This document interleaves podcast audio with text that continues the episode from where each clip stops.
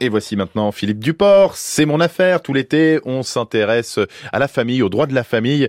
Et aujourd'hui, le nom de famille qui peut être plus facilement changé désormais, Philippe.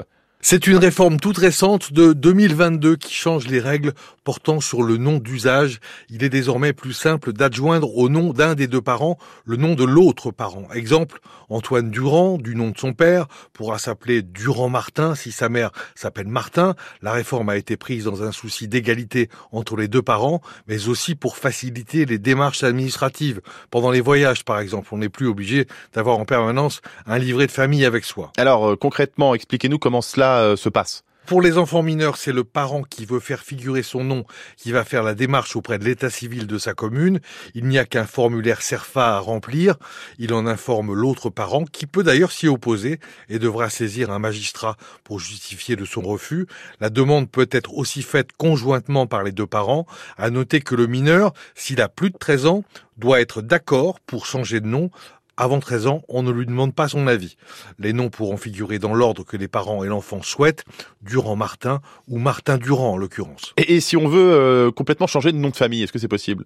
Là aussi, on peut adjoindre le nom du parent qui ne figure pas, mais la grande nouveauté, c'est qu'on peut carrément substituer un nom par un autre. Antoine Durand pourra choisir de s'appeler désormais Antoine Martin, comme sa mère. C'est aussi une démarche qui se fait à l'état civil de sa mairie, mais attention, on peut ne le faire qu'une fois dans sa vie. Euh, Philippe Duport, si euh, euh, on veut justement, on a parlé de changer de nom de famille quand, quand on est majeur, pour changer totalement, là il y a plusieurs possibilités? Alors là, il y a plusieurs hypothèses. Quand on obtient la nationalité française, précise maître Anne-Laure Casado, avocat au barreau de Paris et secrétaire de l'Institut du droit de la famille et du patrimoine, on peut voir son nom francisé.